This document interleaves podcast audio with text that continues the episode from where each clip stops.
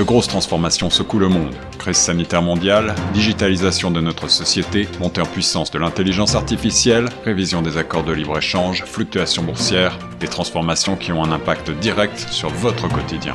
Torontois et Torontoises, pour vous permettre de mieux comprendre ces mouvances, la radio Choc FM 105.1 vous propose un coup de phare quotidien sur l'actualité avec Tierno Soumaré. Écoutez Plein Feu Grand Toronto du lundi au vendredi de 8h à 9h sur Choc FM 105.1.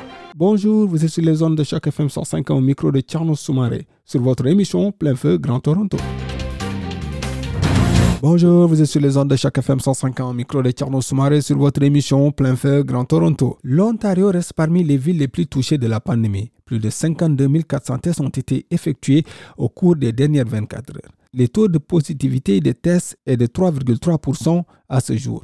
Les foyers de soins de longue durée ont été parmi les plus nombreux à souffrir de la pandémie de coronavirus. Ces foyers de repos en Ontario demeurent toujours vulnérables faute de main-d'œuvre et surtout des règles d'hygiène à respecter. M. Olivier Le Chapt, coordinateur régional sud-ouest de la Farfou, est avec nous. Bonjour, M. Le Chapt. Bonjour, merci de l'invitation. C'est un plaisir de vous avoir sur les zones de chaque FM 105 ans. Comment vivent euh, les aînés euh, avec cette pandémie? Eh bien, euh, difficilement. ils font preuve de beaucoup de résilience depuis le début de cette pandémie. On, approche presque des un an depuis les premières mesures sanitaires mises en place. mais le temps est très, très, très long. Les, les, aînés avec lesquels on travaille euh, sont donc obligés de rester chez eux et d'être coupés de leur tige sociale et de leur famille pour leur sécurité. Euh, si, si la majorité font, font bonne figure, euh, on, on, voit vraiment que ça impacte leur santé mentale et, et que ça a des impacts euh, effectivement sur leur sur leur joie de vivre. Euh, les, le plus dur, je pense, pour eux, c'est d'être coupés physiquement de leur famille, qui est qui est leur principal lien avec la communauté, et aussi de, des, autres aînés avec qui euh, ils avaient l'habitude de se retrouver dans des clubs ou à la paroisse ou pour faire des activités. Et c'est vraiment très dur pour eux en ce moment, oui. Être loin des familles, ça doit être très, très pesant. Qu'est-ce qu'ils vous disent à travers cela? Comment ils vivent exactement, être coupés de leur famille? Eh bien, pour eux, c'est comme être en prison.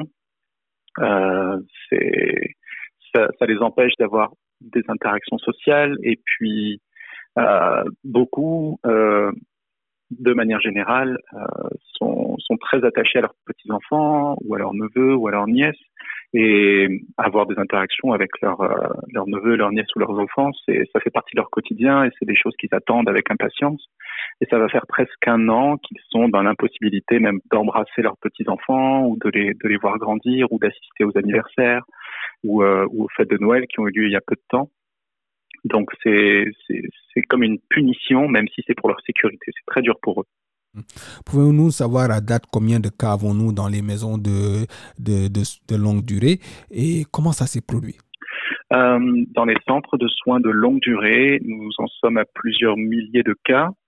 Euh, je regardais les chiffres hier qui ont été communiqués par euh, ici Radio-Canada pour l'Ontario. Et pour les centres de soins de longue durée, euh, on avait 14 586 cas chez les résidents pour euh, un nombre de décès de 3 578. C'est énorme. Euh, c'est énorme. C'est une situation complètement dramatique. Euh, et c'est quelque chose que qu'il est difficile même de, de, de, voir et de supporter quand on voit ce qui se passe dans certains foyers de soins de longue durée dans les médias. Euh, c'est des conditions de, de vie qui sont inacceptables pour nos aînés. Le nombre de cas ne cesse d'augmenter. Quel est le travail que vous allez faire sur cela? Eh bien, une commission d'enquête sur les foyers de soins de longue durée a été mise en place par le gouvernement. Hmm.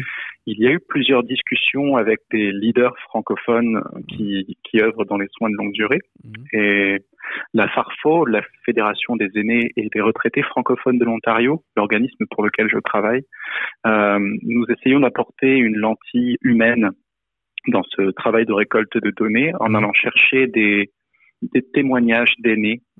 Qui sont euh, membres de la famille d'un résident ou qui sont proches d'un résident et qui peuvent nous donner euh, leur vision de ce qui se passe dans ces foyers et comment ça impacte non seulement les résidents mais toute la cellule familiale autour. Mhm. C'est des témoignages qui seront importants à rapporter euh, à la commission d'enquête. Et c'est sur, sur quoi nous travaillons en ce moment sur ce dossier particulièrement. Ma question reste toujours, mais comment les maisons ont été affectées Comment l'infection est venue dans les maisons? On sait que c'est des personnes vulnérables, mais comment l'infection est arrivée jusqu'à eux? Eh bien, c'est plutôt du ressort de la santé publique de, de donner sur l'information, mais de ce que nous savons, ça fait aussi partie du, du système ou du personnel euh, qui est affecté comme préposé aux soins personnels.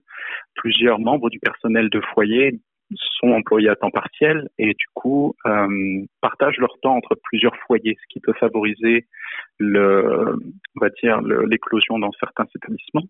Et puis, il y a des fois du manque de matériel euh, pour la protection des préposés et des résidents.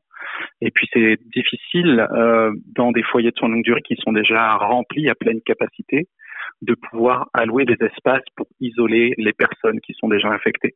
On parle aussi de patients, enfin de, de résidents dans ces foyers, dont certains souffrent de démence ou de problèmes cognitifs, et donc il est difficile de les isoler du reste de la communauté euh, tout en leur apportant les soins nécessaires. C'est vraiment tout un système qu'il faut étudier et repenser. C'est pour ça que cette enquête de la commission est très importante pour faire la lumière sur tout ça. On sait que la Farfo, vous vous occupez des aînés francophones.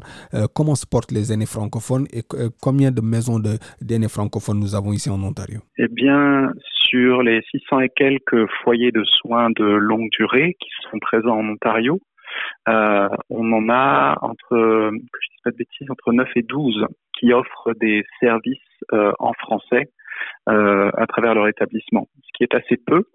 Quand vous prenez la disponibilité des lits pour les Ontariens de manière générale, on a en règle générale un lit disponible pour 170 Ontariens.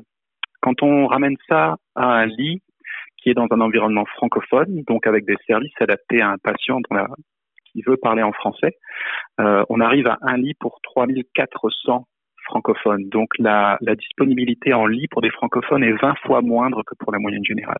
Ça, c'est dans les chiffres qu'on avait relevés pour le livre blanc sur le vieillissement des francophones en Ontario en 2019. Donc ça a dû évoluer depuis, mais vous voyez à peu près l'ordre d'idée. Du coup, euh, on a un manque de lits pour les francophones de manière générale. Mhm. Et puis, euh, dans ce contexte de pandémie, il, est d'autant plus difficile d'assurer des services en français et d'assurer la communication en français mhm. euh, lorsque tous les tous les moyens sont tournés vers la lutte contre le virus. Mhm. Donc on, on, voit que des aînés francophones souffrent de suivant leur localisation, de manque d'information ou encore plus de manque de visibilité et de services, malheureusement. Vous avez parlé de manque d'information et de visibilité, mais qu'est-ce qui cause cela? Eh bien, lorsque vous avez des communications euh, faites par les bureaux de santé publique en région, par le gouvernement, euh, parfois euh, ces informations sont disponibles en anglais, mais pas forcément en français. Euh, ça peut être dû au manque de, de, temps pour le faire ou au manque de capacité, euh, mais du coup les, les aînés francophones se retrouvent parfois privés euh, d'informations essentielles ou du moins les ont en retard par rapport aux anglophones.